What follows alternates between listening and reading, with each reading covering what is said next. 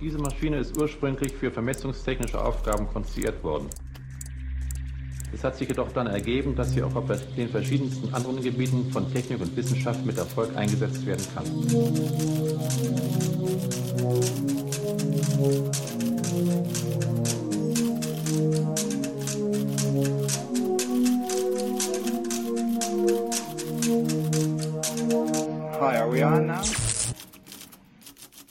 Shalom, Xyril. Guten Tag, Timeless. Was machen wir denn heute Schönes? Ja, wir sind in unserem normalen Rhythmus jetzt langsam angekommen, äh, machen heute wieder eine, wie ich sie nennen würde, Bottom-up-Folge. Also wir gucken uns ein bisschen Grundlagen an, eine, machen eine kleine Grundlagenvorlesung. Und wir hatten ja das letzte Mal äh, in der ersten Folge dargestellt, also auch in der, äh, in der 001, wie wir äh, im Binärsystem Zahlen darstellen können, als so eine Folge von Bits. Und ich hatte da äh, auch schon mal erwähnt, wir haben eine, zum Beispiel eine 16-Bit-Zahl, wäre dann einfach 16 Stromleitungen, an denen die Spannung an oder aus ist. Und das ist äh, tatsächlich nicht mal eine Metapher, das ist tatsächlich, wie es dann dargestellt ist im, in der CPU drinne. Und jetzt ist natürlich die Frage, was macht man mit solchen Stromleitungen? Ne? Jetzt will ich irgendwie damit rechnen können. Also ich habe so eine 16-Bit-Zahl, ich habe meine 16 Stromleitungen und ich will jetzt vielleicht eine andere 16-Bit-Zahl dazu addieren und dann irgendwie eine, das, eine Summe rausbekommen. Und äh, wie kann man das halt machen? Ich kann die Stromleitungen schlecht einfach miteinander verknoten, dann gibt es einfach nur irgendwie einen Kurzschluss oder sowas. Wie kombiniert man also solche Bits sinnfällig? Und der Grundbaustein für derartige Berechnungen heißt Logikgatter. Jetzt muss ich noch mal eine Zwischenfrage stellen. Wir sind jetzt immer noch irgendwo auf elektronischer Ebene. Ne? Wir haben jetzt noch gar nicht drüber gesprochen, wo das herkommt und wo das dann am Ende wieder hingeht. Und das ist aber heute nicht Gegenstand der Folge, oder? Wo diese Zahlen genau herkommen, mit denen wir jetzt rechnen wollen, meinst du? Ja, genau.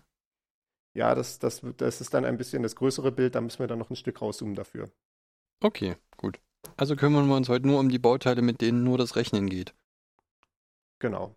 Okay. Wir haben also solche Logikgatter, das sind erstmal die Grundbausteine für solche derartigen Logikschaltkreise und allgemein haben die so ein oder zwei Eingänge, wo, äh, also wo ein tatsächlich ein Bit reingehen kann, also eine Stromleitung äh, die nennt man dann halt Eingänge, davon hat man so ein oder zwei bei so einem Logikgatter und man hat einen einzigen Ausgang. Wenn man dann kompliziertere Sachen hat, also zum Beispiel nachher, wenn wir sagen, wir haben unsere 16-Bit-Zahlen, die wir zusammen addieren wollen, dann haben wir natürlich mehr als nur ein oder zwei Eingänge, dann haben wir für zwei 16-Bit-Zahlen zum Beispiel 32 Eingänge insgesamt. Und es kommt dann eine Summe raus, das sind dann wieder 16 Ausgänge. Dann haben wir äh, eben eine größere Schaltung aus diesen Logikgattern, also eine Logikschaltung oder wenn man dann wieder das als einen größeren Baustein nimmt, den man da woanders verwendet, ist das dann ein Logikbaustein. Also halt zum Beispiel ein Addierer, den wir uns nachher angucken werden. Okay, ja. Die ersten, äh, diejenigen, die sich auskennen, die werden jetzt schon gemerkt haben, okay, hier gibt es schon einen kleinen Logikfehler, aber da kommen wir auch noch später, zu, später drauf, oder? Was für ein Logikfehler bitte? Naja, wenn ich zweimal 16 äh, Bit nehme, dann müssen da nicht zwangsläufig 16 Bit wieder rauskommen. Ah, das ist richtig. Ja, da werden wir noch gleich zukommen, warum Okay. das am Ende doch so ist. Gut. Ah, okay. Oder zumindest in so ungefähr. Genau, wir haben also unsere Logikgatter und ich hatte gerade gesagt, wir haben ein oder zwei Eingänge. Also werden wir die mal ein bisschen ineinander teilen. Wir gucken uns erstmal als Einstieg nur die an, die einen Eingang haben und einen Ausgang. Also ich habe ein Stromsignal, was reingeht, äh, ein Bit, entweder Strom an oder Strom aus und äh, dementsprechend eine 0 oder 1. Und am Ausgang kann dann halt auch eine 0 oder 1 rauskommen. Und äh, diese Gatter sind für uns jetzt erstmal irgendwie schwarze Kisten. Wir wollen, ne, da gucken wir erstmal nicht weiter rein. Wir stellen uns erstmal nur vor, diesen Grundbausteine und die haben irgendein Verhalten. Und wenn ich mal so überlegen kann, wie viele mögliche Verhalten kann ich jetzt haben, dann sehe ich, ich habe halt, ich kann halt eine 0 reingeben und dann kommt entweder eine 0 oder eine 1 raus. Das sind zwei Optionen. Und dann kann ich eine 1 reingeben und dann kommt auch 0 oder 1 raus. Das sind nochmal zwei Optionen. Die sind voneinander unabhängig, also kann ich die zusammen multiplizieren. Ich habe insgesamt zwei mal zwei Optionen. Also insgesamt vier mögliche Gatter, die sich ergeben können. Also vier Verhalten für ein Gatter. Ne? Wie gesagt, Gatter mit demselben Verhalten können dann wieder äh, unterschiedlich innen drin aufgebaut sein, aber das interessiert uns an der Stelle nicht. Wir wollen da gerne die schwarze Kiste drauf haben und nur gucken, wie sich das Ding von außen verhält. Ja. Dann sind es vier mögliche Gatter mit einem Eingang und einem Ausgang. Okay, also eins, zwei, drei. Ja, okay. Mhm. Ja, ich verstehe. Aber das wird dann wahrscheinlich in den Shownotes alles noch zu lesen sein. Die haben wir auch in den Shownotes alle aufgelistet, denn das ist ja gerade noch so die Größenordnung, wo man es auch tatsächlich in einer Liste irgendwie lesen kann. Äh, Man kann äh, sich auch dazu eventuell noch die entsprechenden Wikipedia-Artikel angucken. Da können wir auch nochmal eventuell verlinken, äh, zumindest die, die ja vielleicht nicht zu sehr in Elektronik oder in äh, Logik abtauchen. Das ist bei diesen ganzen äh, mathematischen angehauchten Wikipedia-Artikeln generell so ein Problem, dass die gefühlt von Mathematikprofessoren geschrieben sind. Das ist eine durchaus sinnvolle Referenz, aber wenn man halt nicht schon eine entsprechende universitäre Vorbildung hat äh, in der Mathematik oder wie in meinem Fall zum Beispiel aus der Physik, äh, was ja auch äh, in der Nähe von der Mathematik ist, inhaltlich, dann ist man da auch gerne verloren. Ja, es ist schwierig, sich auf Wikipedia da Grundlagen anzulesen. Das ist immer nicht so angenehm. Genau, wir haben also diese vier möglichen Gatter mit einem Eingang und einem Ausgang. Und äh, wir hatten gerade schon äh, erklärt, wie sich jetzt diese vier möglichen Optionen ergeben. Die können wir jetzt einfach mal alle durchzählen. Also wir haben bei der Eingabe 0 kann entweder 0 oder 1 rauskommen. Nehmen wir mal an, das ist die 0. Und bei der Angabe 1 können auch äh, 1 oder 0 rauskommen hinten. Und wir nehmen an, es ist auch die 0. Dann ist es langweilig. Weil dann haben wir einen Gatter, wo einfach immer 0 hinten rauskommt. Und ja, gut, dann hätte ich das auch einfach auf Masse legen können. Ne? Das ist witzlos. Also wenn die Spannung einfach immer aus ist, ja, da hätte ich, hätte ich einfach nur die Masse ran verknoten können. Hätte ja. ich gegen Gatter machen müssen. Ist nicht interessant. Genauso, wenn einfach immer 1 rauskommt. Das ist eh eine weitere Option. Das ist genauso langweilig. Dann kann ich es einfach gleich an die Spannungsquelle ran verknoten. Ja. Äh, genauso langweilig ist es, wenn bei der 0 0 rauskommt und bei der 1 kommt 1 raus. Dann habe ich einfach kein Gatter, das ist einfach nur ein Draht. Äh, auch langweilig. ja. Äh, also wir, wir äh, zerstören hier langsam alle unsere Optionen. Es bleibt noch eine einzige Sache übrig, die tatsächlich interessant ist, und das ist das sogenannte Not-Gatter. Das ist, wenn ich eine 0 reingebe und es kommt eine 1 raus, oder ich gebe eine 1 rein und es kommt eine 0 raus. Also genau die Negation, äh, die logische. Also aus äh, an wird aus, aus aus wird an, oder aus wahr wird falsch, aus falsch wird wahr, wie man es auch immer interpretieren möchte, dieses Bit. Okay, ja. Und das ist so ungefähr das einfachste Gatter, was man tatsächlich haben kann. Aber das nimmt halt nur einen Eingang und äh, dementsprechend, damit kann man noch nichts irgendwie kombinieren. Man kann nur ein Bit, was falsch rum ist, in die richtige Richtung drehen. Also einfach das Bit, was kommt, einfach in die jeweils andere Richtung drehen. Weil das ist ja, ja genau. noch nicht sensitiv, oder? Ja, genau. Okay. Mhm. Ja, ich drehe dreh einfach um, was ich bekomme. Ne? Ich habe irgendwie vielleicht schon vorher gerechnet gehabt. Also es ist nicht, es ist nicht sinnlos. Ne? Ich kann halt eventuell schon vorher gerechnet haben und es kam einfach nur das, äh, was ich haben wollte, falsch rum raus. Dann drehe ich das Bit einmal um. Ja. Interessanter ist es natürlich, wenn man jetzt zwei Eingänge hat und einen Ausgang erzeugen kann, weil dann kann man tatsächlich irgendwie Dinge kombinieren. Und das brauchen wir dann zum Beispiel für unseren äh, Addierer, den wir dann im letzten Schritt bauen wollen. Und jetzt können wir wieder genauso durchzählen, wie wir das eben hatten. Wir hatten eben festgestellt, dass wir vier Gatter haben mit einem Eingang und einem Ausgang und am Ende war nur eins interessant. Wie viele haben wir jetzt also mit zwei Eingängen? Und dann können wir genauso abzählen. Wir können entweder 0, 0 reingeben, also auf der linken Seite meinetwegen eine 0 und auf der rechten Seite eine 0. Das wäre eine Eingabe. Dann können wir 0, 1 reingeben, also links eine 0 und rechts eine 1. Wir können 1, 0 eingeben und wir können 1, 1 eingeben. Also wir haben alleine schon hier vier Optionen. Nur für die Eingabe, ja, genau. Genau, und für jede dieser Eingaben können wir uns dann wieder entscheiden, kommt eine 0 raus oder kommt eine 1 raus. Wiederum, genauso wie vorher, wir interessieren uns nicht dafür, wie das genau passiert, dass diese Ausgabe erzeugt wird. Wir wollen nur das Verhalten des Gatters von außen betrachten. Also haben wir eine mögliche Ausgabe für 0, 0, entweder 0 oder 1. Wir haben eine Ausgabe für 0, 1, eine Ausgabe für 1, 0 und eine Ausgabe für 1, 1. Und das können wir genauso abzählen. Wir haben also zwei Ausgaben mal zwei Ausgaben mal zwei mal zwei. Insgesamt also 2 hoch 4 und das sind 16 mögliche Gatter. Das ist also schon ein bisschen mehr, durch das wir durchgucken können.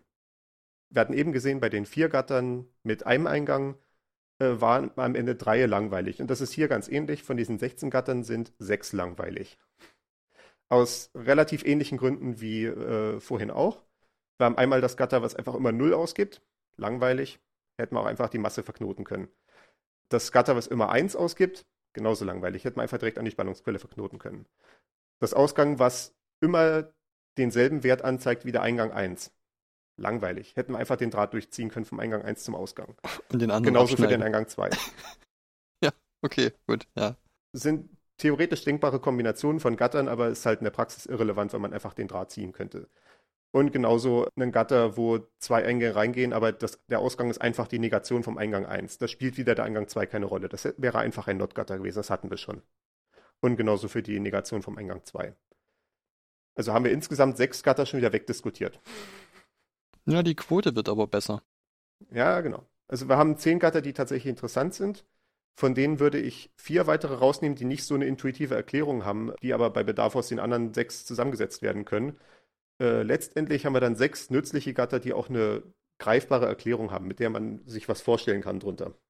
Das erste derartige Gatter ist das AND-Gatter.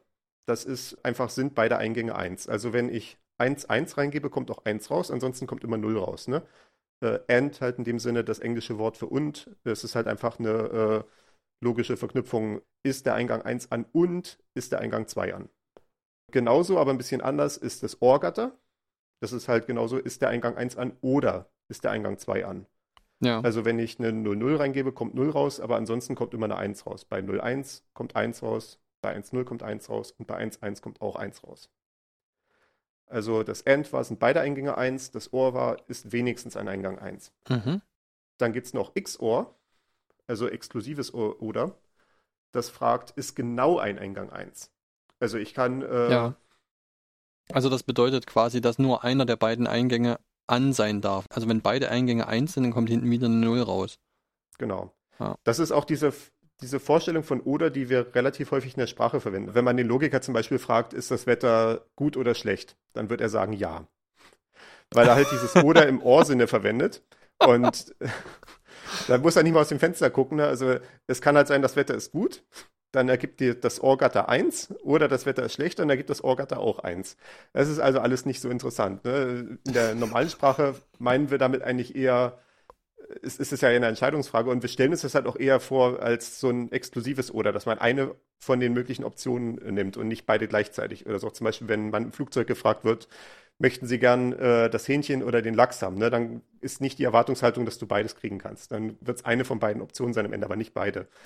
Und das stellt dieses XOR dar. Also muss ich den, muss ich den Computerwissenschaftler fragen, ist das Wetter draußen gut, exklusives oder schlecht? Ah, gut, da wird er auch Ja sagen. Man, äh, man sollte vielleicht lieber nur fragen, ist das Wetter gut? Und dann gucken, ob er Ja oder Nein antwortet. Das wäre wahrscheinlich die rigorosere Variante. Okay.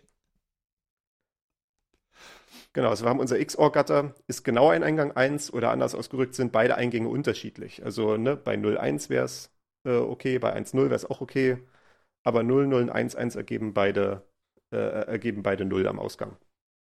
Das waren jetzt drei von unseren sechs nützlichen Gattern, also wir hatten AND, OR und XOR. Und die anderen drei nützlichen Gatter sind einfach die Negation davon. Also ich nehme halt genau diese Operation, aber ich negiere dann den Ausgang am Ende. Also zum Beispiel das NAND-Gatter. Also da, sagt, da schreibt man halt einfach so ein N davor und die sind natürlich alle auf Englisch bezeichnet. Also aus AND wird NAND, also wie nicht und. Und wir hatten beim AND-Gatter eben, dass es 1 wird, wenn beide Eingänge 1 sind. Jetzt ist es halt genau negiert, also es wird 0, wenn beide Eingänge 1 sind. Und in den anderen Fällen wird es 1. Also die Frage, die dieses Gatter beantwortet, ist nicht, äh, beim AND war es, sind beide Eingänge 1. Die Negation davon ist dann, ist wenigstens ein Eingang 0.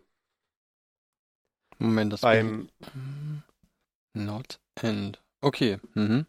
Ja. Das ist immer, das ist auch immer so, ein, so, ein, so eine Trickfrage in der Logik, was, was Leute intuitiv meistens falsch beantworten. Ne? Wenn du so eine Aussage über eine ganze Gruppe machst, sowas wie zum Beispiel, ich habe eine Herde von Schafen. Die Schafe können weiß oder schwarz sein, für unser Beispiel. Und ich würde jetzt zum Beispiel fragen, irgendwie, ist, ist ein bestimmtes Schaf weiß und ich, ist noch ein anderes Schaf weiß. Und ich mache jetzt einen Endgatter über alle diese Fragen, dann ist die, dann ist ja die Frage, die ich stelle, sind alle Schafe weiß? Und genau. wenn ich jetzt die Negation davon nehme, dann wäre die Intuition, die viele Leute haben, irgendwie zu denken, irgendwie die, dass das Gegenteil von alle Schafe sind weiß sind, alle Schafe sind schwarz. Aber das stimmt ja nicht. Nee, es reicht ja, wenn eins davon schwarz ist und dann ist die, genau. ist die Gesamtaussage schon nicht mehr wahr.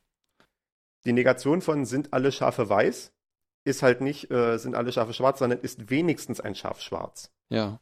Und genau das ist halt, was das NAND-Gatter auch beantwortet in Relation zu dem AND. Das AND war, sind beide Eingänge 1 und dann ist die, das Gegenteil davon ist wenigstens ein Eingang 0. Genau. Mhm. Okay, jetzt verstehe ich. Also ich könnte ja. auch, ich könnte auch einen NAND-Gatter halt ersetzen durch einen AND-Gatter gefolgt von einem NOT-Gatter. Ne, also wo ich den wo ich den Ausgang von dem AND verknüdle mit dem Eingang von dem NOT-Gatter und dann kommt genau dasselbe raus. Dann genauso wie ich das, äh, hatte ich das OR-Gatter vorhin, ist wenigstens ein Eingang 1 und die Negation davon ist NOR, sind beide Eingänge 0. Also NOR wie nicht oder. Also das wäre ja die, die Umkehroption dann zu sind alle Schafe weiß. logischerweise. Wäre der Not OR, wären, sind alle Schafe schwarz. Da das OR war, wäre in dem Fall, ist wenigstens ein Schaf äh, weiß und dann wäre die Negation davon, sind alle Schafe schwarz. Richtig. Also eins war in unserem Beispiel weiß und null war schwarz. Man könnte es natürlich auch genauso gut andersrum äh, hinschreiben, ist äh, alles. Aber man muss sich natürlich für eine Konvention entscheiden. Ja, den- Licht an ist weiß, Licht aus ist schwarz, das kommt schon gut, ja. Ja, gut, das kann man so sehen, ja. Genau, und dann haben wir als letztes die Negation vom XOR. Da gibt es so ein bisschen Unterschiede. Manche nennen das NXOR, weil man halt immer ein N davor schreibt. Äh, manche sagen XNOR, weil man das besser aussprechen kann. Und bei dem XOR hatten wir halt, ist genau ein Eingang 1 oder anders ausgedrückt sind beide Eingänge unterschiedlich und die Negation davon ist dann dementsprechend sind beide Eingänge gleich. Also 00 ergibt 1 und 11 ergibt auch 1. Aber 01 und 10 ergeben jeweils 0. Ja. Also es wird mitunter auch als äh, Gleichheitsoperation, so als Equality oder so bezeichnet. Aber in der Elektronik ist es eher NXOR oder XNOR. Mhm. Ja. Genau. Über die vier verbleibenden Gatter können wir dazu noch was sagen, oder? Ich, ich hatte überlegt, ob ich die erkläre, aber das würde noch mehr in the Weeds gehen. Die sind dann halt ein bisschen unintuitiv. Ich, ich würde es einfach sein lassen.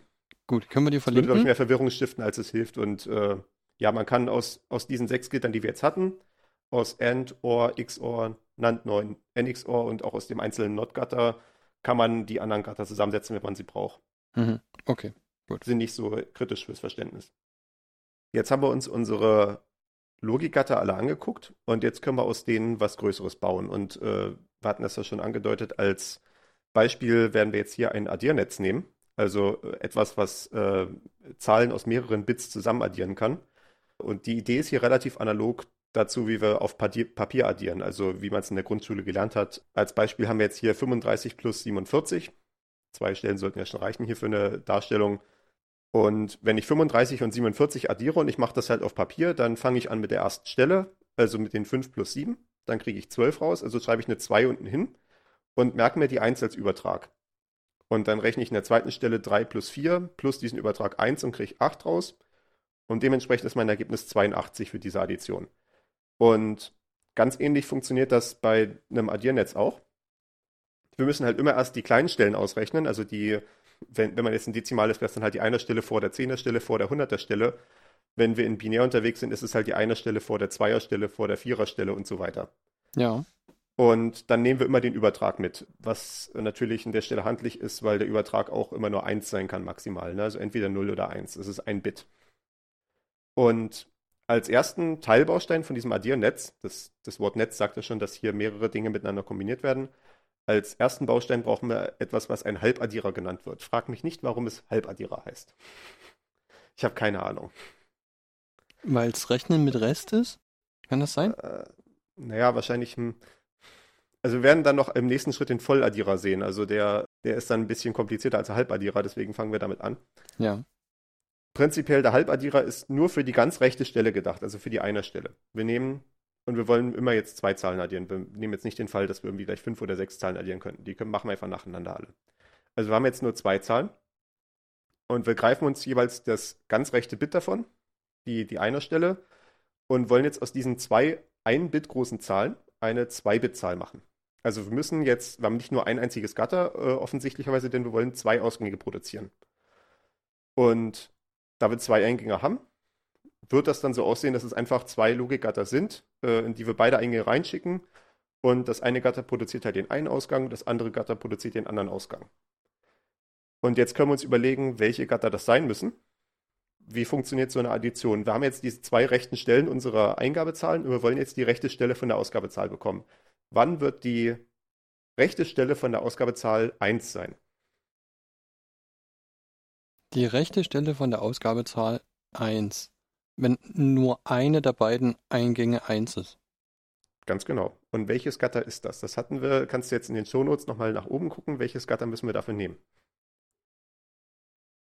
Das äh, Exklusiv-Ohr, X-Ohr. Genau. Also es muss, es muss auf jeden Fall irgendwie, wenn beides 0 ist, das geht nicht, dann wird es ja auch wieder 0.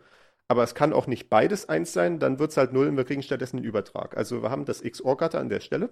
Also das Äh, kann, da, äh, nur mal so, das kann man vielleicht nochmal deutlich machen. Ne? Also wenn dieses, dieses letzte Bit hat, hat nur beide Zustände. Entweder ist es 0 oder ist es 1.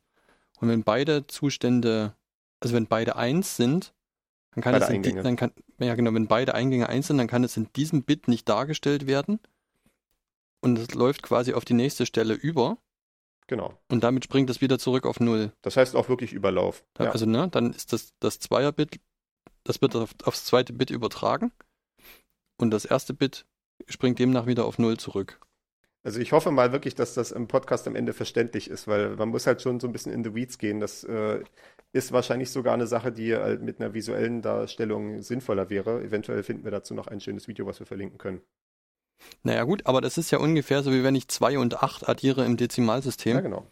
Dann reicht die einer Stelle schon nicht mehr aus, sondern es ist 10 und dann ist es eben ganz genau so, dass die 10er Stelle auf 1 springt und die einer Stelle wieder auf 0 zurückspringt. Genau. Ne? Und da, diese einer Stelle ist halt gerade die, die wir jetzt ausrechnen und das machen wir mit, eben mit einem XOR-Gatter dann. Ja. Und das ist eine unserer Ausgänge. Die, der nächste Ausgang ist dann der Übertrag, den wir mitnehmen wollen zur nächsten Stelle. Und welches Gatter brauchen wir denn da? Oh, ähm, ein Ohrgatter. Bist du dir sicher? Nein, Ist, da, ist das deine finale Antwort? nein, es ist nicht. Ich, ich bin mir nicht sicher und eine bessere Antwort habe ich nicht. Wann, wann wird der Übertrag 1 werden? Also wann müssen wir einen Übertrag machen, wenn wir zwei Ein-Bit-Zahlen addieren? Wenn mindestens ein Eingang 1 ist. Nee, wenn wir, wenn wir 0 und 1 addieren, dann ist, äh, haben wir keinen Übertrag. Ah, Dann ist zwar ein Eingang 1, aber äh, die Summe kann doch, passt noch in ein einziges Bit rein. Wir müssen wenn beide Übertrag Eingänge mitnehmen. 1 sind, ein Endgatter. Genau. Ah, Wir brauchen dafür jetzt. einen Endgatter für unseren Übertrag. okay. Mhm. Und damit haben wir unseren Halbaddierer zusammengestellt. Wir haben halt unsere zwei Zahlen, die reingehen, unsere äh, Einerstellen von der linken und Einerstelle von der rechten Seite. Und die gehen einmal in ein XOR-Gatter rein, geben uns die rechte Stelle, äh, die eine Stelle von der Ausgabe. Ja. Und wir haben einmal ein AND von beiden, also wo die beiden Eingänge nochmal in ein AND-Gatter reingehen, separat. Und daraus kriegen wir den Übertrag. Und den nehmen wir jetzt mit. Okay, jetzt verstehe ich es. Also das geht zu, also geht zu irgendeinem Zeitpunkt in das XOR-Gatter rein und wird aber durchgeschleift gleichzeitig auf das Endgatter und das stellt dann die nächste Stelle dar. Ja, Jetzt habe ich es verstanden. In Ordnung, ja. Das, also in den elektronischen Anwendungen ist das auch äh, so gemacht, dass man diese Ausgänge, die aus einem Gatter rauskommen, die kann man in beliebig viele Dinge reinschmeißen, äh, ohne dass es auseinanderfliegt. Also da äh, sorgen dann die Gatter dafür, dass da kein Strom in die falsche Richtung zurückfließt oder so ein Kram. Äh, man kriegt dann halt, äh, man kann halt Ausgänge nicht direkt miteinander verknoten. Das würde dann tatsächlich zu Kurzschlüssen führen. Da muss man dann wieder andere Gatter nehmen, um Ausgänge zu kombinieren. Also sowas wie einen Endgatter, um mehrere äh, Bedingungen miteinander zu verknoten. Oder ein OR-Gatter oder was auch immer man, man dann halt braucht, je nach Situation. Aber Eingänge kann man in beliebig viele Gatter reinwerfen erstmal. Okay, ja. Soweit, denke ich, habe ich das verstanden, ja. Genau, jetzt haben wir unsere Einerstelle, jetzt wollen wir dann die nächste Stelle berechnen. Und jetzt haben wir ein Problem, jetzt können wir nicht mehr den Halbaddierer nehmen, denn jetzt kriegen wir drei Eingänge. Wir kriegen halt die, äh, wenn wir jetzt zum Beispiel die Zweierstelle haben. Wir nehmen die Zweierstelle von der, vom ersten Eingang, von, von der ersten Zahl. Wir nehmen die Zweierstelle von der zweiten Zahl. Und wir kriegen jetzt aber auch noch den Übertrag mit von der Einerstelle. Hm, eben von ja. unserem Halbaddierer. Also brauchen wir jetzt eine andere Komponente, das ist dann der sogenannte Volladdierer. Und der hat dann halt diese drei Eingänge und ganz genau wie eben auch zwei Ausgänge, also wiederum die, in dem Fall Zweierstelle von unserem Ergebnis und den Übertrag auf die Viererstelle. Äh, zum Beispiel im Dezimalfall hatten wir das eben, da hatten wir halt auf der, auf der Zehnerstelle 3 plus 4 gerechnet, plus Übertrag 1 und kriegen dann raus äh, 8 als Ergebnis auf der Zehnerstelle und ein Übertrag von 0. Und äh, diesen Volladdierer werde ich jetzt nicht auf dieselbe Weise auch ausbuchstabieren wie den äh, Halbaddierer da. Äh, das, das würde, glaube ich, hier zu weit führen. Also wer sich dafür interessiert, kann sich den Wikipedia-Artikel angucken. Da ist ein äh, Schaltnetz abgebildet für den Volladdierer. Man braucht mindestens fünf Logikgatter. Ja, okay, ich habe vorhin Das- auch nochmal nachgeguckt. Es gibt ähm, einen Grundartikel für Logikgatter in der Wikipedia. Ähm, da sind aber die, die Gatter, die wir vorhin besprochen haben, nochmal bildlich dargestellt. Das ist ähm, dann ganz gut zu verstehen. Wir werden das alles mit in die Shownotes schreiben. Sehr gut. Genau, jetzt haben wir unsere Bausteine. den Halbaddierer für die erste Stelle und den Volladdierer für im Prinzip jede weitere Stelle, denn jetzt kriegen wir ja jedes Mal den Übertrag wieder raus und können ihn halt genauso in den nächsten Volladdierer wieder reinpacken. Und das heißt also, wir kommen jetzt insgesamt zu einem Addiernetz für insgesamt Zahlen von der Größenordnung n Bit. Also wir haben zwei n-Eingänge. Wir haben n-Eingänge für die erste Zahl, n-Eingänge für die zweite Zahl. Das sind zusammen zwei n-Eingänge. Also wenn zum Beispiel n 16 wäre, wenn wir 16 Bit-Zahlen addieren, wären es 32 Eingänge. Ja. Und wir haben n Ausgänge, also zum Beispiel 16. Und das sieht dann halt so aus. Wir haben einen Halbaddierer für die erste Stelle. Dann kriegen wir den ersten Übertrag raus. Können dann äh, einen Volladdierer machen für die zweite Stelle, also für die Zweierstelle tatsächlich, ja. Äh, mit dem Übertrag von der Einerstelle. Dann haben wir einen Volladdierer für die Viererstelle mit dem Übertrag von der Zweierstelle und immer so weiter. Ja. Für die 8er Stelle, 16er Stelle, 32er Stelle, 64er Stelle, 128er Stelle, ja, ich zähle jetzt nicht alle auf. Schade. Und jetzt kommen wir zurück zu deiner Frage, die du eben hattest, ganz am Anfang. Ja, genau. Wenn ich ähm, 216, also zwei Zahlen nehme, die tatsächlich beide die vollen 16 Bit ausnutzen, dann wird ja das 17. Bit automatisch 1. Also habe ich einen Übertrag, den ich nicht mit äh, rumnehmen kann, wenn ich nur 16 Ausgänge habe. Genau, das ist auch ein Problem, was ganz oft passiert. Dafür braucht man nicht mal so eine Addition. Also zum Beispiel eine relativ häufige Operation ist einfach inkrementieren, also um 1 erhöhen. Das wird auch in Prozessoren gibt es das auch als eigenes Schaltnetz, weil man dann nicht so viel Kabellage braucht dafür. Man hat ja nicht 32 Eingänge zum Beispiel für, für 16-Bit-Zahlen, sondern man kriegt nur eine Zahl rein und man will einfach nur plus 1 machen. Also ich kriege 16 Eingänge und habe 16 Ausgänge. Und was passiert jetzt, wenn ich die größtmögliche Zahl habe, die ich darstellen kann? Also alles Einsen. Das wären für eine 16-Bit-Zahl 65.535. Was passiert, wenn ich jetzt um 1 erhöhe und 65.536 bekomme, was aber nicht mehr in 16-Bit reinpasst? Also das wäre dann halt Dann eine 0. Zahl mit, mit 17 Stellen, die halt 1 und 16 Nullen ist. Also das, das Äquivalent zu, wenn ich in Dezimal hätte, zum Beispiel 999 plus 1 wäre dann 1000. Dann kommt eine neue Stelle hinzu. Ja, genau. Und wenn ich jetzt aber zum Beispiel diesen, äh, diesen Axe-Klicker aus der Werbung habe, den dieser Deo-Verkäufer dann eine ganze Zeit lang mit äh, verkauft hat, der zählt bis 9999 und wenn ich dann noch einmal draufdrücke, dann springen alle wieder auf Null. Ja, genau. Oder so ein Odometer im Auto macht das auch äh, genauso, ne? Wenn du halt einfach nur so und so viele Stellen hast, dann, ja, dann kann man halt nichts machen, ne? Dann kommt nach 999999, wie auch immer, kommt dann halt wieder Null. Und das ist halt hier genauso. Äh, nach 1, wenn man inkrementiert, die Zahl, die alles Einsen hat, dann kommt halt wieder eine Null raus. Und das ist halt erstmal, wie das äh, prinzipiell das macht. Also man würde halt jetzt einen Überlauf irgendwo haben. Also es fällt da irgendwo noch so ein Bit an der Seite raus, aus dem allerletzten Volladdierer, zum Beispiel im Addiernetz. Und was macht man jetzt, wenn das Ding tatsächlich 1 ist? Die erste Möglichkeit haben wir jetzt gerade schon gesagt, einfach wegschmeißen. Ist halt, äh, kann man machen. Führt manchmal zu Problemen. Was äh, die, die andere Option wäre, das jetzt irgendwie als harten Fehler zu behandeln. Irgendwie, wenn das irgendwie, wenn da irgendwie eins auf dieser Leitung rauskommt, dann wird irgendwie eine Fehlerzustand getriggert und die, der Prozessor hält einfach an oder sowas. Ne? Irgendwie, äh, das ist die konservative Variante, irgendwie erstmal lieber keinen Fehler machen, aber ist auch nicht so freundlich. Nein. Die Methode, die normalerweise gewählt wird in modernen Prozessoren, ist, dass das beiseite gelegt wird, dieses Bit. Also der Prozessor hat in, dann nochmal irgendwo so ein Zustandsspeicherchen. Also wirklich ganz klein, jetzt nicht irgendwie wie so ein ganzer, wie so eine ganze Festplatte oder auch nur so ein RAM-Riegel, irgendwie so ein ganz kleines, ein ganz kleiner Speicher, so ein paar Bit, vielleicht 16 Bit oder sowas. Und eins von diesen Bits ist halt das Überlaufbit und das zeigt dann halt an, hat die letzte Berechnung einen Überlauf produziert. Also war dieser finale Übertrag 1. Oder Ja. auch einen Unterlauf, wenn wir subtrahieren, genauso. Äh, das Bit wird dann gesetzt und dann kann man im nächsten Schritt, also mit der nächsten, mit den nächsten Instruktionen, die der Pro- Prozessor dann ausführt, dann prüfen, ist das Ding jetzt 0, gew- äh, ist das Ding jetzt 1 gewesen, wenn mich das halt interessiert und dann halt dementsprechend was äh, machen, halt so zum Beispiel das Programm abbrechen oder sowas. Ja.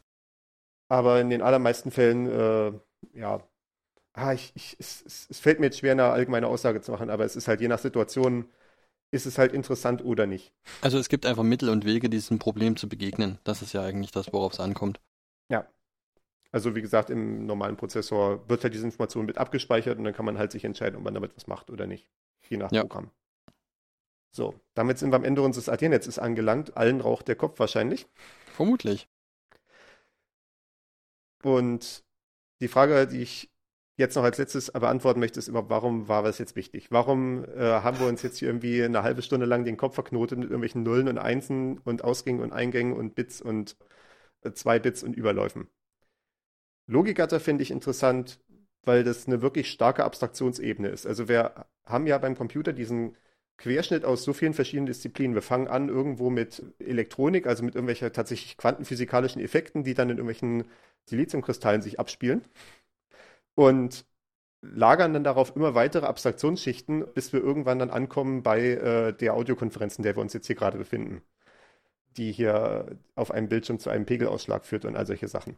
Ja. Und diese Abstraktionsebenen, die es auf verschiedenen Ebenen gibt, die trennen halt so ein bisschen diese Schichten, wie in dem Fall halt die Elektronik, von der, von der Logik, von der Rechnung, die, mit der der Informatiker sich auseinandersetzt. Und Logikgatter sind eine wirklich starke Abstraktionsebene. Also wenn ich ein Programm schreibe, muss ich mir eigentlich so gut wie niemals darüber Gedanken machen, wie eigentlich diese konkreten Stromimpulse da durch den Prozessor huschen oder nicht. Ja. Das äh, ist in der Tat auch so ein bisschen meine Wissenslücke, die wir dann wahrscheinlich immer mal auffüllen müssen, wenn wir uns irgendwann mal mit Prozessorenbau tatsächlich befassen. Da brauchen wir wahrscheinlich mal Experten dafür. Da bin ich gar nicht mal so firm. Ja, es ist. Wir haben letzte Woche auch das Wort Protokoll, äh, letzte Woche bei der letzten Aufzeichnung über den Aufruf einer Webseite. Ähm, Folge 003, nee, Folge Zwei. 002 muss es gewesen sein, genau. Ja. Da haben wir eben auch über Protokolle gesprochen. Ne? Und was ja hier so ist, ist, es gibt einen Experten, der kümmert sich darum, ein Logikgatter zu bauen. Und es gibt eine festgelegte Art und Weise, wie das eingegeben wird in das Logikgatter. Es gibt eine festgelegte Art und Weise, wie das aus diesem Logikgatter herauskommt. Und mehr braucht dich nicht zu interessieren. Du hast dich einfach nur an das Protokoll, also an die Absprachen gehalten, sozusagen. Genau.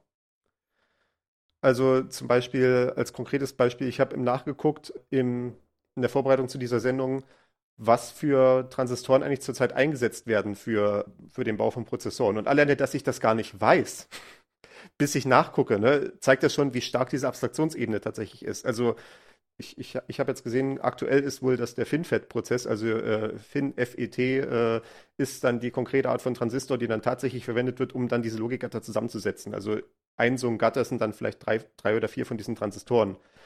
Und äh, davor waren es MOSFET und ja, davor waren es noch andere Transistorarten. Also da gibt es äh, einfach jeweils einen aktuellen Stand der Technik sozusagen, der dann irgendwie energieeffizient oder genau oder was auch immer man gerade haben will, ist. Also man, man, man hat ja vielleicht schon mal diese äh, Prozessgrößen gehört irgendwie, so nach dem Motto, das hier ist ein 14 Nanometer Prozessor und das heißt halt, die normale Strukturgröße quasi von diesen einzelnen Transistoren ist halt dann zum Beispiel 14 Nanometer oder aktuell halt irgendwie 10 oder 7 oder sowas. Ne? Es ist ein bisschen schwer zu definieren, weil das auch so Marketing-Sprech ist, diese Nanometerzahlen, aber so ungefähr als, als äh, äh, Handreichung kann man so sagen, äh, ist halt so ungefähr die Größenordnung, in der sich diese Strukturen abbilden. Und zu der Zeit, als man Transistor noch gebaut hat in 200 Nanometern, hat man halt, äh, hat man halt einfachere Prozesse verwendet, als es jetzt möglich ist mit 14 Nanometern. Also so ein Prozess, mit dem du einen 200 Nanometer Transistor machen kannst, den kannst du dann nochmal anpassen auf 100 Nanometern, vielleicht noch auf 50, aber nicht mehr auf 20 oder 10 zum Beispiel. Das heißt, man braucht dann irgendwann einen neuen Prozess dafür und irgendeine andere Art von Transistoren, die tatsächlich anders physikalisch aufgebaut sind, mit anderen Materialien, äh, anderen äh, physikalischen Elementen und so weiter. Ja, weil dann physikalische Grenzen auftreten für eben diesen Prozess. Ne? Dann habe ich da irgendwelche genau. Sachen, ja, Induktionsströme, was auch immer mir da so rein. Ja, genau. Also zum Beispiel, zum Beispiel einfach sowas wie, wenn ich diese Strukturgröße halt zu klein mache für einen bestimmten Prozess, dann würden halt die würde halt Störströme auftreten zwischen den Leitungen, die nebeneinander laufen. Da muss ich mir dann eventuell einen anderen Prozess überlegen, wo die, wo ich zum Beispiel geringere Ströme verwenden kann, damit die nicht mehr rüberspringen in das nächste Kabel. Also ja. Kabel in Anführungszeichen, ne? Und die ja. nächste, die nächste Ritze im Silizium. Ja. Okay. Und all, all das interessiert mich als Programmierer überhaupt nicht. Das ist, äh, ne, ich, ich schreibe ein Programm auf meinem Prozessor hier dann führe ich das als nächstes irgendwie auf irgendeinem so äh, Server im Rechenzentrum aus, auf irgendeiner völlig anderen Maschine, die äh, einen völlig anderen Prozessor verwendet, vielleicht in der völlig anderen äh, Transistortechnik, aber äh, das erfüllt halt ja äh, genau dieses Protokoll, wie du schon sagtest. Das hat halt dieselben äh, Arten von Berechnungen, die es halt machen kann, mit denselben, mit, mit denselben Arten von Logikgattern. Der Witz dabei ist ja, dass es noch nicht mal so ist, dass du direkt mit dem Hardware-Bauteil agierst, sondern du benutzt eine Pro Programmiersprache, die dann wiederum wahrscheinlich noch drei, vier verschiedene Abstraktionsebenen einzieht, bis man dann irgendwann auf der elektronischen Ebene ist. Ja, ganz genau. Also das ist, Logik hat das nicht die einzige Ebene, die hier abstrahiert wird. Das nächste darüber wäre dann der äh, Befehlssatz von dem Prozessor und das darüber wäre dann die Programmiersprache, mit der ich dann tatsächlich arbeite, ganz grob gesagt. Und das, die Art von Betriebssystem kommt auch noch mit rein und so weiter und so fort. Also wir haben sehr viele Abstraktionsschichten. Wir werden sicherlich in den äh, kommenden Folgen noch einige von diesen Abstraktionsschichten aufzeichnen. Eventuell zum Beispiel das Netzwerkschichtenmodell werden wir mal in einer der nächsten Folgen machen. Aber natürlich, keine Abstraktion ist perfekt. Das äh, möchte ich noch erwähnen, weil ich das eine, eine schöne Verbindung finde. Aus, dieser grundsätzlichen, aus diesem grundsätzlichen Verhalten von Logikgattern ergibt sich auch eine andere Sache, die wir bei Prozessoren sehen können, nämlich den Takt. Also das kennt man auch eventuell von irgendwelchen Werbematerialien. Äh, so in den frühen 2000ern war das mal ganz groß. Da, da hatte, hatten Intel und AMD sich Kriege geführt darum, wer die größten Taktzahlen angeben konnte. Also irgendwie, dann kam dann 1 Gigahertz, dann kam 2 Gigahertz, 3, 4 und 5 und sowas. Ne? Und dass man so einen Takt überhaupt braucht, kommt halt auch aus dieser, äh, daraus, wie Logikgatter intern aufgebaut sind. Weil im Prinzip diese Transistoren kann man sich vorstellen wie kleine Schalter, also wo man halt an einer Seite Strom reingeben kann und dadurch wird der dann, äh, wird dann ein äh, Durchgang auf oder zugemacht für äh, Strom, der dann zwischen zwei anderen Enden fließt. Also tendenziell ist das so ein Drei-Enden-Ding und von Ende 1 zu Ende 2 kann Strom fließen, wenn eine Spannung an Ende 3 anliegt. Das ist so grundsätzlich, was ein Transistor macht. Ist vergleichbar mit einem Relais zum Beispiel. Also ne, ein Relais wäre auch, wenn Strom von der Seite reinkommt, dann kann hier der, dann wird die Stromleitung geschlossen und der Strom kann zwischen den anderen beiden Enden fließen. Ja, also beim Relais, bei einem mechanischen Relais ist es ja meistens ein Elektromagnet, genau. der dann eine Brücke schließt, genau. sozusagen. Äh, mhm. In frühen Computern wurden ähnliche Funktionen mit Vakuumröhren gemacht. Und Transistor macht halt dasselbe, aber ohne bewegliche Bauteile und relativ energieeffizient in Form von Halbleitertechnik. Es, es führt jetzt zu weiter reinzugehen, aber man kann sich vorstellen, grundsätzlich wie ein winzig, winzig kleines Relais. Und diese Vorstellung von dem Relais bedeutet halt auch, äh, in dem Moment, wo das schalten muss, dauert das eine bestimmte Zeit. Bei einem mechanischen Schalter, bei so einem Relais wäre es halt wirklich, dass sich dieser Hebel bewegen muss in irgendeiner Form. Und bei einem Transistor ist es halt so, dass sich der Transistor aufladen muss, wenn er seinen Zustand wechseln will. Also da müssen halt die Elektronen irgendwie reinhuschen und dann halt die Verbindung herstellen oder die Elektronen müssen rausgezogen werden und dann die Verbindung dadurch lösen. Und das dauert eine gewisse Zeit. Das kann man irgendwie äh, sich auch angucken. Also ich hatte im Studium, im Informatikstudium ein äh, Hardware-Praktikum, wo wir halt so ein paar einfache Logikschaltungen zusammengebaut haben und sowas. Und dann kann man halt auch mit so einem Oszilloskop rangehen, also mit einem Messgerät, wo man quasi vorne und hinten abgreift die Spannung und dann sieht man die halt aufgetragen auf so einem äh, Computerbildschirm in dem Gerät drinne. Sieht man den Verlauf von diesen Spannungen und man sieht halt, der Eingang geht halt von 0 auf 1 und dann ein paar Bruchteile von der Sekunde, also ein paar Nanosekunden oder so später, geht halt dann auch der Ausgang auf 1. Also es hat so eine ganz kleine Verzögerung drinne im Schalten. Und daher kommt dann dieser Grund, dass man einen Takt haben muss in der CPU. Einfach weil man quasi die Eingänge ändert. Also man gibt jetzt die nächsten Eingänge rein in das Netz, was zum Beispiel addieren muss. Und dann muss man einfach eine ganz kurze kleine Zeit warten darauf, dass, dass diese ganzen Daten quasi durch die Logik da durchlaufen und dann tatsächlich das Ergebnis ablesbar ist am Ende. Ja. Und das ist halt, was dieser Takt darstellt. Also äh, es ist auch nicht mal so, dass das Ergebnis dann einen Tag dauert, aber äh, sondern in der Praxis, wenn diese Schaltungen ein bisschen größer werden, kann es dann auch zum Beispiel sein, dass der, äh, wenn ich zum Beispiel ein Multiplikationsnetz habe, das ist ein bisschen komplizierter als ein Addiernetz. Ne? Und es kann vielleicht sein, das Addiernetz rechnet mir was in einem Takt aus. Und beim Multiplikationsnetz muss ich vielleicht drei Takte warten, bis tatsächlich das durch alle Gatter durchgegangen ist. Je nachdem, wie mein Takt halt genau da sich darstellt. Und das findet sich dann äh, auch in dem Verhalten der CPU wieder. dass das, in Anführungszeichen, das weiß die CPU dann halt. Das wurde ihr halt von ihren Entwicklern eingebaut, dieses Wissen, dass wenn zum Beispiel jetzt gerade als nächstes ein Multiplikationsbefehl ausgeführt wird, dann müssen wir halt drei Takte auf das Ergebnis warten. Okay. Was dann ja. auch in der Konsequenz heißt, das wird dann halt langsamer laufen, mein Programm, wenn ich alles mit Multiplikation mache. Ich sollte vielleicht auch mal Addition verwenden, wenn es reicht. Ne, wenn ich Dinge darstellen kann durch eine Addition, dann dauert es vielleicht nur zwei Takte oder nur einen Takt. Das ist auch zum Beispiel, ich hatte vorhin erwähnt, diese, Inkrement, diese Inkrementoperation, dass man das Inkrement als eigene Operation darstellt, ist auch nicht nur, weil man dann weniger Eingänge oder sowas hat, sondern auch, weil das dann schneller da ist, das Ergebnis eventuell. Also so ein Inkrement dauert vielleicht weniger lange als eine Addition. Oder vielleicht dauert auch ein Komma verschieben irgendwie weniger lange als eine Multiplikation, möglicherweise. Ganz genau, ja. Hm, okay. Das ist, das ist auch eine Berechnung, die man machen kann. Das nennt sich Bitshift.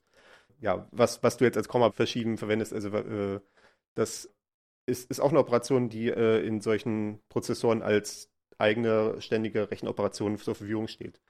Also alle Bits mal quasi eine, einen Schritt nach rechts oder einen Schritt nach links machen zu lassen oder auch mehrere Schritte mit einmal. Ja.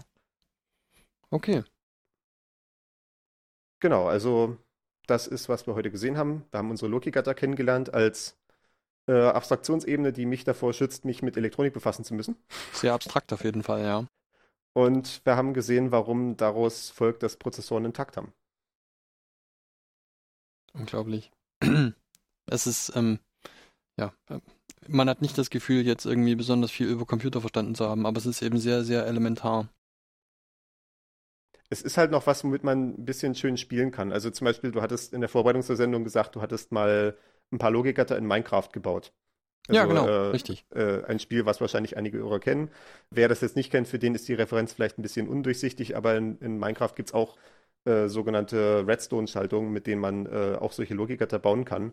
Und das ist halt einfach so was Greifbares. Ne? Das ist noch auf so einer Ebene, da kann man wirklich mal solche Dinge miteinander verknoten und man kann auch, äh, in Minecraft kann man auch richtig schön diese Schaltverzögerung sehen, die ich gerade beschrieben hatte. Ja. Ne? Dass man irgendwo einen Schalter drückt und dann sieht man, wie sich das Signal durch diese Schaltung durchbewegt, weil da der Takt eher so äh, ein Zwanzigstel Sekunde ist und nicht wie beim modernen Prozessor eine Milliardstel Sekunde oder äh, sogar noch weniger. Das ist halt eine Ebene, die ist richtig schön greifbar. Genau. Gibt es auch teilweise so als äh, Entdeckerbaukasten oder sowas, ne, für, für Kinder, dass, dass man dann so ein paar Boogie-Bausteine bekommt, die man halt zusammenstecken kann. Und dann kann man dann irgendwie sehen, man drückt auf den Knopf und das Lämpchen geht an oder sowas, ne? Oder halt aus oder was auch immer. Mhm. Ja, gut. Das war's für heute, oder? Haben wir noch was? Ich denke, das war's für heute. Die nächste Folge kommt in drei Wochen. Damit könnt ihr rechnen. Das wird toll. Bis dahin. Ciao, ciao.